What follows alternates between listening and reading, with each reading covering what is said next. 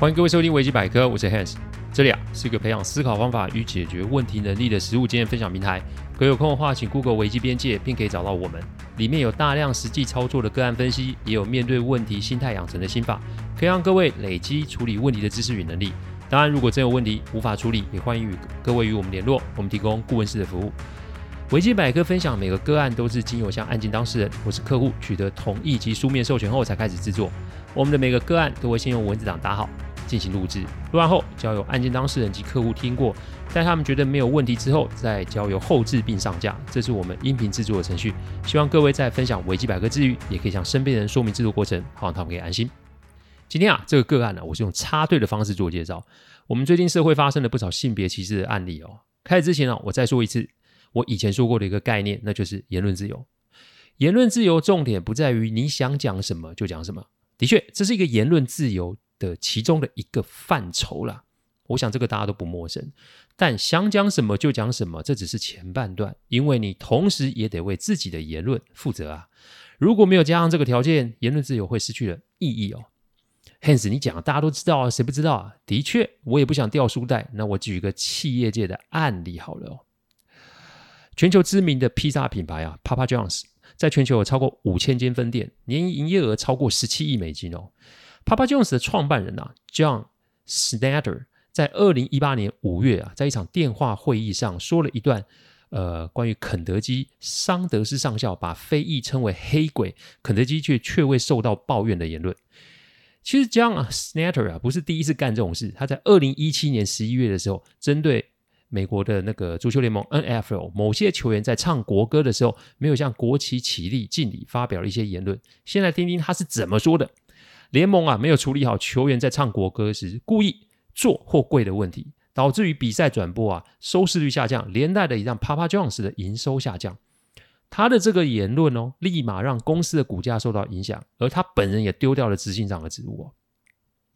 而 John Schnatter 失言的那一场会议啊，还是公司为了避免将来还会有类似失言风波所造成公关危机而预做准备的角色扮演训练会议，但不可免的这一次。他让 Papa Jones 受到了更大的冲击，公司的股价立马掉了十一趴，两个月内公司已经损失了百分之二十五的市值。普渡大学董事会决议退回 John Snatter 所捐赠的八百万美元，路易斯安那大学也解任了 John Snatter 董事的职位。我讲到这里。或许有听众觉得，Hans，come on，人家是大企业，所以啊，社会的标准一定比较高。好，有这个想法也是情有可原。那我举一个比较小的例子好了，这是我亲身处理过的案子。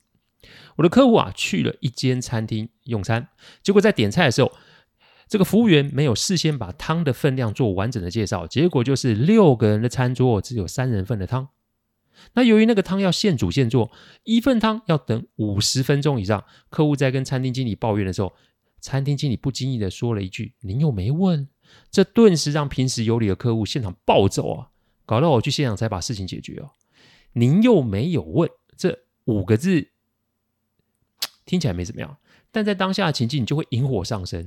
很多人以为失言只要道歉即可，但殊不知，世上最糟的事情不是做错事，世上最糟的事情是你得要为你道歉的方式再次道歉。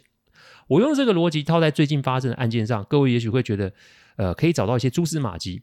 发言之前、行动之前，你都得要想想这么说、这么做是否会有风险。人不可能不会犯错，但如果人犯一直同样的错，那这个后坐力就是加成的，因为别人的观感一定会很差嘛。所以今天要讲的这个个案呢，其实跟失言有关哦。这个小姐啊是客户公司的发言人，她连出了三个包，结果让客户想要她走人哦。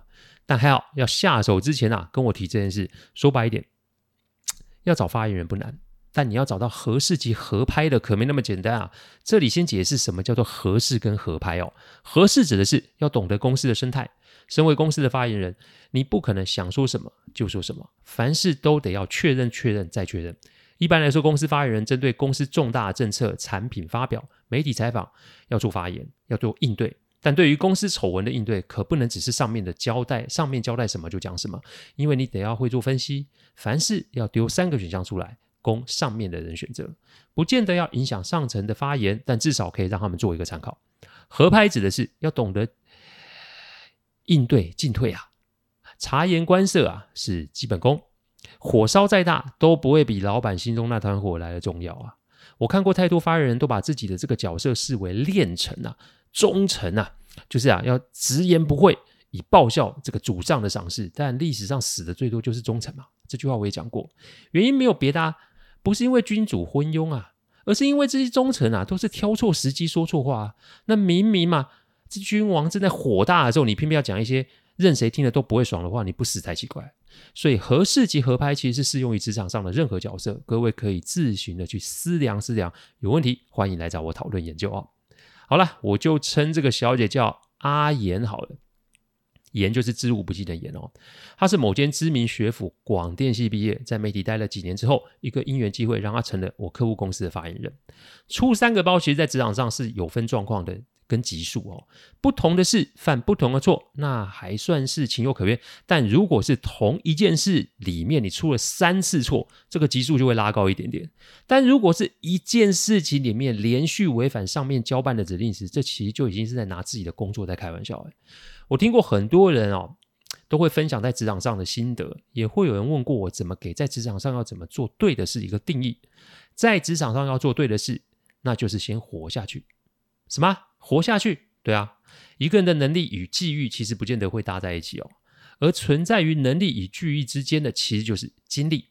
我看过太多能力条件顶天的朋友，但无奈就是啊，栽在职场际遇这个事情上面。各位可以想想，如果你在这间公司没办法活下去，你又怎么能够在这个地方大展宏图呢？的确，离职是个选项，但离职也要有条件啊。光是一个你觉得不适合就离开，请问你是可以有几间公司可以让你这么搞下去？我很清楚客户要我去处理的前提是什么，因为客户想要知道阿妍到底是可以用还是不可以用。如果不可以用，那要用什么方法让他离开？如果要用，那要怎么让他的错误不会一直的再发生？其实通常顾问出现的场合不会太一般啊。阿妍第一次看到我的时候，他就知道发生什么事，而且已经坐立难安了。我现场让他放轻松，因为的确，如果真的不行，那就是不留嘛。但也许还行，不是吗？因为客户没有自己处理，反而是要我来，那不就代表客户对于自己的这个决策还需要多一个人的意见来参酌吗？我请他自己说说，在工作上是不是有什么状况？当然，我已经从客户及其他员工那边得知发生什么事，但我先讲讲客户的公司发生什么事哦。客户公司的事业部一个资深副总跟秘书疑似有婚外情，那本来嘛，这事情没有人知道，但哪知道这位副总啊，又跟另外一名新进的女实习生这个过从甚密啊，结果就是二加一的女人战争。先是秘书跟这个实习生在办公室发生了肢体冲突，这个过程还被同事拍下来传上网络，结果原配夫人跑来公司痛打这个秘书，然后又被同事偷拍上传至网络，一个星期爆出这种丑闻，让公司顿时哦。被网友灌爆的网站纷纷要公司表态做处理啊！阿言身为发言人，那当然啦，会收到媒体记者的询问电话。那事情发生的时候啊，客户想要在公司内部做协商处理，所以连我都没有被告知哦。我后来也是看了新闻才知道，客户公司出了这种事哦。好啦，阿言一开始也就是将状况告知上层，等候老板的指示，再开始对外发言。但是在这个等待的期段间，呃，等待的期间，他收到了不少关心的问候，说问候算客气啊，但其实这个问候是不同的山头给出来的暗示啊。丑闻要收尾，一定要有人出来扛这件事。我说过很多次，公司是以盈利为目标，因此啊，要不要动这个副总？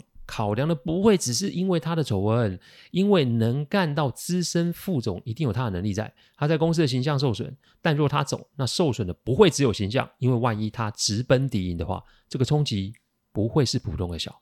也因为如此，上面的人一直都没有给出什么确切的指示。阿言啊，除了得面对媒体。网民那种无止境的轰炸之外，要命的是公司内部不少人都跟阿妍伸出了橄榄枝啊，不是来打探消息的，就是来暗示阿妍要怎么做又要怎么做。本来嘛，这个逢高踩低啊是人性，但偏偏阿妍是一个正直的人，他一开始还有耐性可以面对这些有的没的，时间久了，上面又迟迟没有给指示的方针，结果就在跟一个山头对话的时候擦枪走火，阿妍直言不讳指出对方是。这个时候做这种事是不安好心，有种趁你病要你命的这种感觉，更提醒对方，公司现在在多事之秋，如果没有处理好，公司的形象、股价都会受到打击。身为公司的高层还不知道要帮忙，结果还在忙着打落水狗，这样是正确的吗？结果阿言的言论隔天就出现在公司大大小小的群组里面，不过贴上去的东西都是被修改过的，大意就是阿言是支持这位出事的副总，他身为公司的发言人，也身为女性，怎么可以协助公司打压这种性别歧视甚至是性骚扰的事件呢？一时阿言就陷入了被好事之徒围攻的情境之中，这是阿言做错的第一件事。人嘛，就是喜欢围观肩围殴一个特定对象嘛，这是一个人性哦。但啊，我用这个案例提醒各位，维基百科不是什么大品牌或者什么受欢迎的频道，我从来不求这个效果，我只是用我与客户共同经历过的案例来做一些提醒及示范。人性是最不能掌控，而且随时随地处在变动的状态。你嘴别人，以后一定会有人嘴你嘛。流量大，风险就会高，因为眼下暗赞的人只是眼下支持你，世上没有任何一个理论会说粉丝会永远的。因为有铁粉就会有黑粉嘛，而铁粉与黑粉的距离其实没有各位想象中这么的远哦。所以我从头到尾都是那句话，请为自己的言行负责。在没有做到这个之前，你任意的论断他人或是批评，那都是有风险的。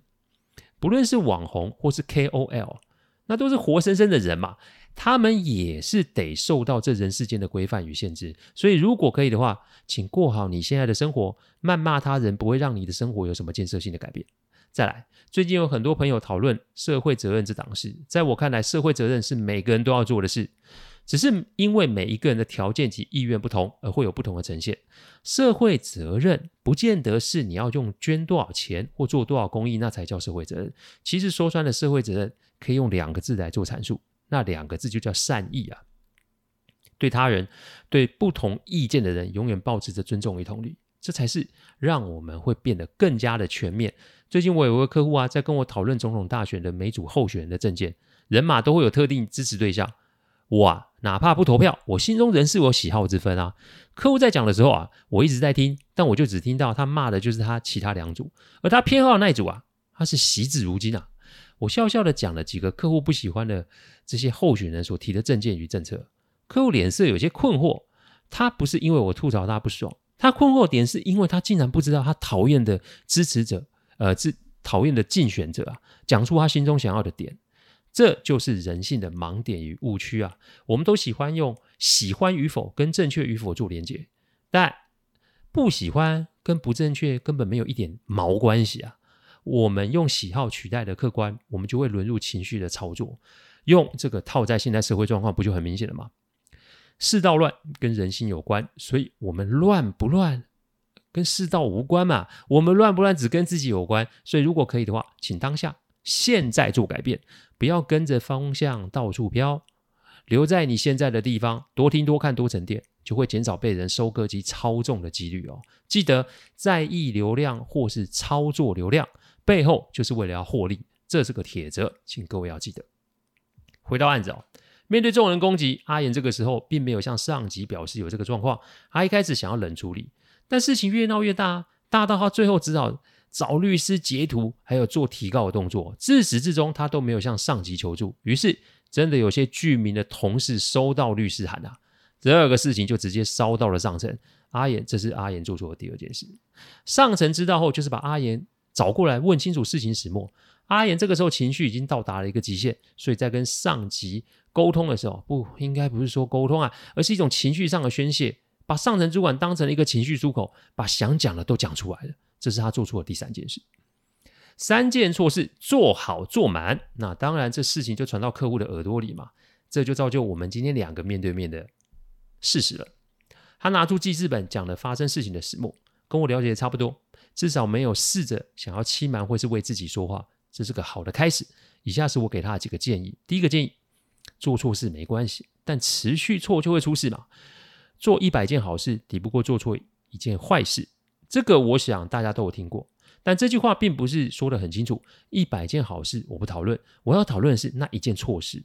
人不可能不犯错，但要看犯的是什么样的错。先说，越基础的错误其实越致命。再来，一直重复的错误会让人害怕。最后，讲不听的错误就是要。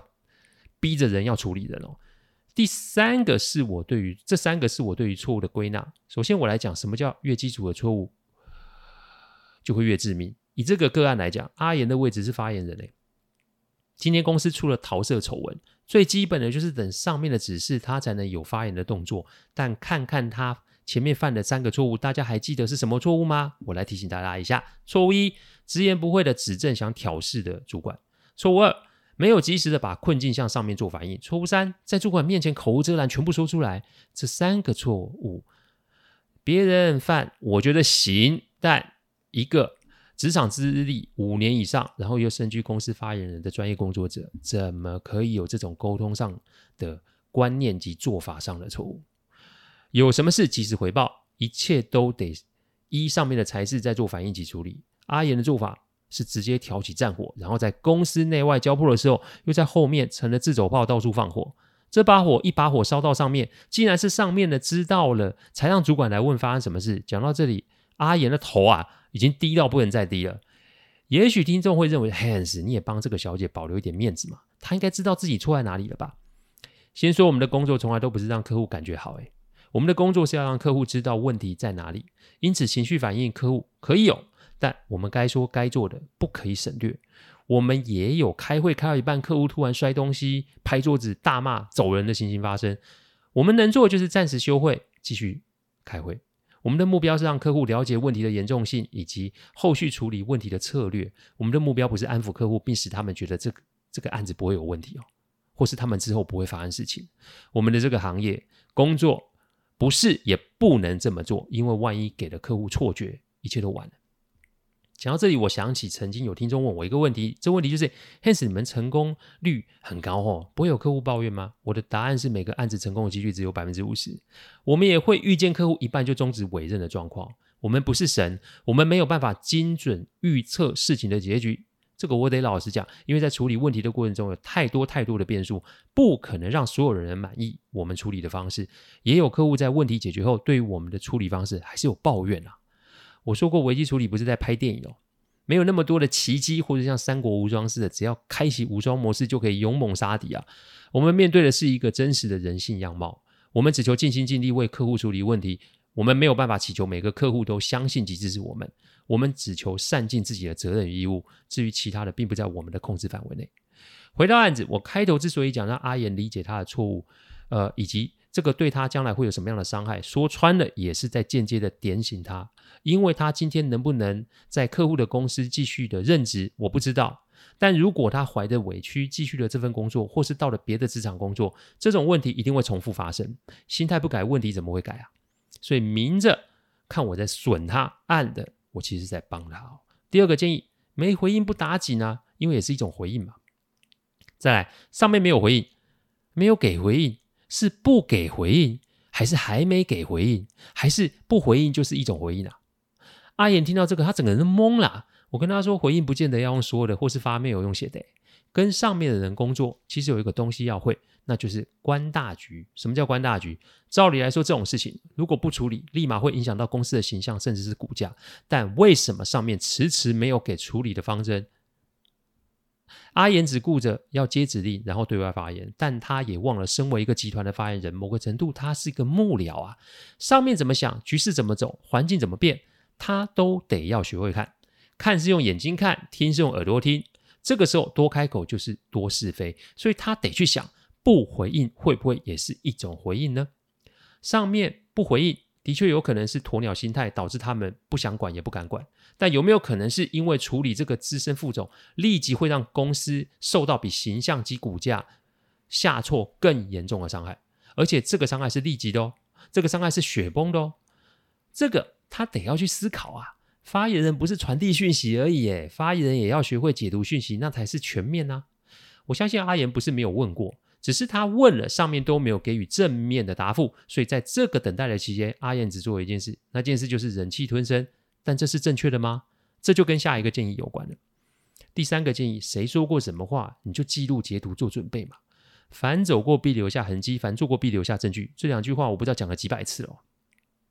公司在多事之秋之际，上面的人当然是忙得焦头烂额，但忙不代表他们没有耳目哦。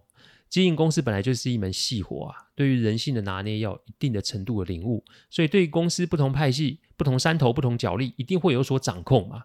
不讲话不代表不知情诶，好好讲不代表放任你诶。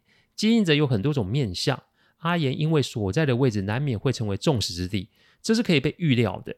因此，除了传递讯息、解读讯息之外，如果他想做一个干练的发言人，那么保留讯息与整理讯息也是他必须要做的事啊。谁在什么时间说了什么，谁在什么时间做了什么，全部记录下来嘛。我提醒阿，我提醒阿爷，每一个人一天就是二十四小时，这是我们不可逆的框架。因此，有没有办法在受气的期间做一些有建设性的事，要看他自己。如果是我的话，那就是保留所有的讯息。这些作乱的人，有的是笨，有的是精。但不论是哪一种，这种行为对公司都是有害的。因此，如果他可以分类并留存相关证据的话，不就是提供上层可以使用的资源吗？杀人要杀于无形吗？有人的地方就有是非，有心计是好的。我们有心计啊，不是拿来害人。我们有心计，重点是在看懂局，并且学会保护好自己。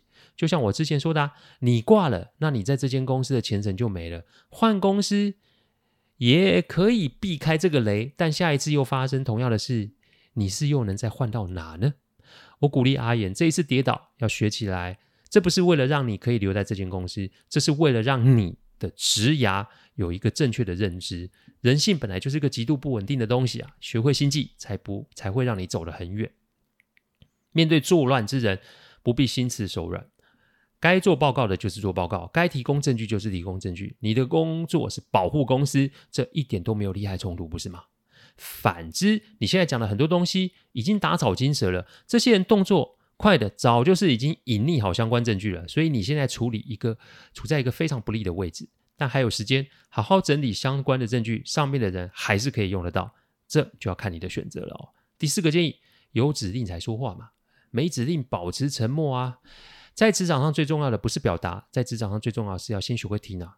听不懂，至少可以把听的内容记录下来。有的时候那只是时间的问题，火候到了，自然就会领略哦。但千万不要以为先讲就可以先取得机会，这是一个极度危险的心态。阿言一开始不讲是对的，但他的心态并没有到位。他是因为忍住才不讲，他不是因为了解自己的位置是不可以乱说话的才不讲。心态不对，行为早晚会出状况，这是一个铁则，任谁都改变不了。所以他得要理解自己的工作有多么的重要，不要因为上面的人站不吭声，就以为自己势单力薄。你都几岁的人了，还在对自己情绪勒索啊？这是一个非常要不得的心态。这个如果不改，他的路不长远的。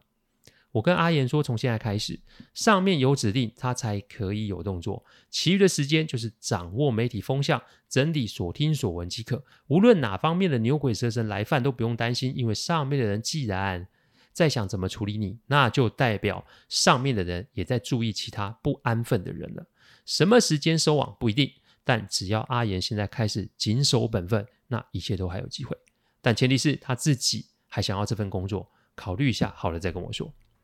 两个小时后，阿言把他整理好的证据、讯息分析都交了出来。看他拿出这份东西，我就知道他的意向是什么了。拨通电话给客户，说阿言现在有事要找他报告。我呢，就功成身退，找人去喝咖啡打屁了。客户在接下来的半年内清掉了部分的派系与人马。当然，大头没动，是先杀小兵啊，目的就是敲山震虎，给警告。公司总算是度过了那一次的危机哦。阿言现在人在公司服务哦。他还是发言人，然后呢，上段呢、啊，就是上这段音频的前一天啊，我们还在一起开会哦。他对这一段的经历非常有感觉，他想自己对听众们做一些小提醒。第一个提醒，话多就是事多；第二个提醒，懂得理解氛围；第三个提醒，锐记自己解读；第四个提醒，学会保护自己。